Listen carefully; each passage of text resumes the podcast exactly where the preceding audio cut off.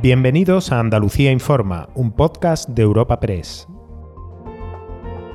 Hoy es 28 de octubre y estas son algunas de las informaciones más destacadas en nuestra agencia. Cerramos esta semana informativa con la aprobación del anteproyecto de ley de presupuestos de 2023, el primero de la mayoría absoluta del PP, y después de que se hubieran tenido que prorrogar los de 2021.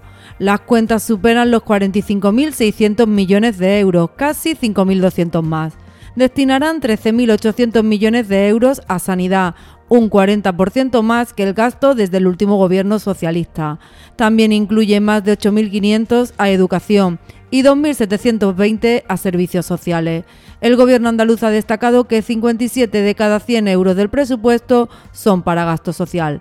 También contemplan una subida de los sueldos de los altos cargos del 3,5% y un 83% más en el capítulo de inversiones. La consejera de Economía, Carolina España, ha cifrado en 68.000 la creación de empleos prevista. Por lo tanto, son unos presupuestos para avanzar eh, y continuar en el liderazgo de Andalucía, para proteger a las eh, familias y dinamizar el tejido empresarial para crear empleo los presupuestos más sociales de la historia, como les he dicho al principio, hacemos más gasto social con menos impuestos, unos presupuestos que van a revolucionar nuestra tierra. Nosotros estamos convencidos que vamos a marcar la senda nacional para el desarrollo económico. La consejera ha tendido la mano a la oposición para presentar sus enmiendas, aunque no necesita el apoyo de ningún grupo parlamentario para que se les dé el visto bueno. Vox ya ha anunciado que votarán no si al analizar las cuentas no detectan que sean un escudo social y un paraguas para las familias. Desde el PSOE han advertido de que la inflación supone el 80% del incremento del presupuesto en recursos propios. Eh, renuncia el señor Moreno Bonilla a hacer las inversiones eh, que son necesarias en Andalucía con cargo a su presupuesto. El señor Moreno Bonilla ha decidido que las inversiones necesarias en Andalucía las hagan otras administraciones, en este caso el Gobierno de España o la Unión Europea, con lo cual el milagro económico de Moreno Bonilla se llama Gobierno de España. Y en lo más estrictamente político nos detenemos en una noticia nacional, la suspensión de las negociaciones entre el gobierno de Pedro Sánchez y el PP para la renovación del Consejo General del Poder Judicial.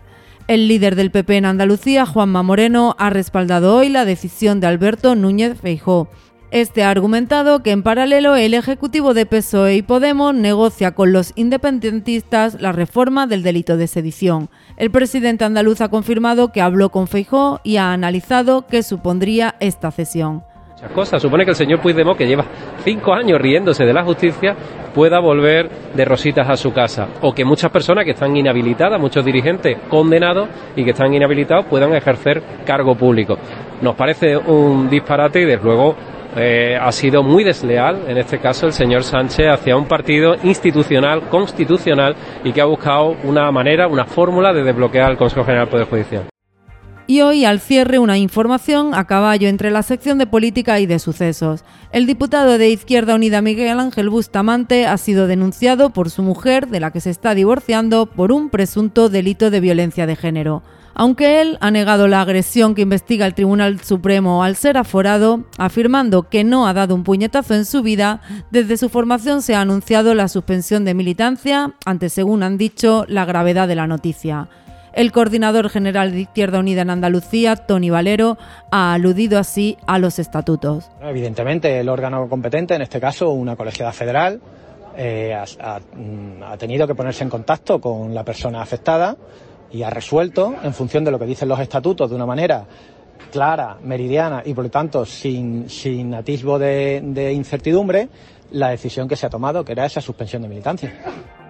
Recuerda que puedes encontrar estas y otras muchas noticias en la sección de Andalucía en nuestra web europapress.es.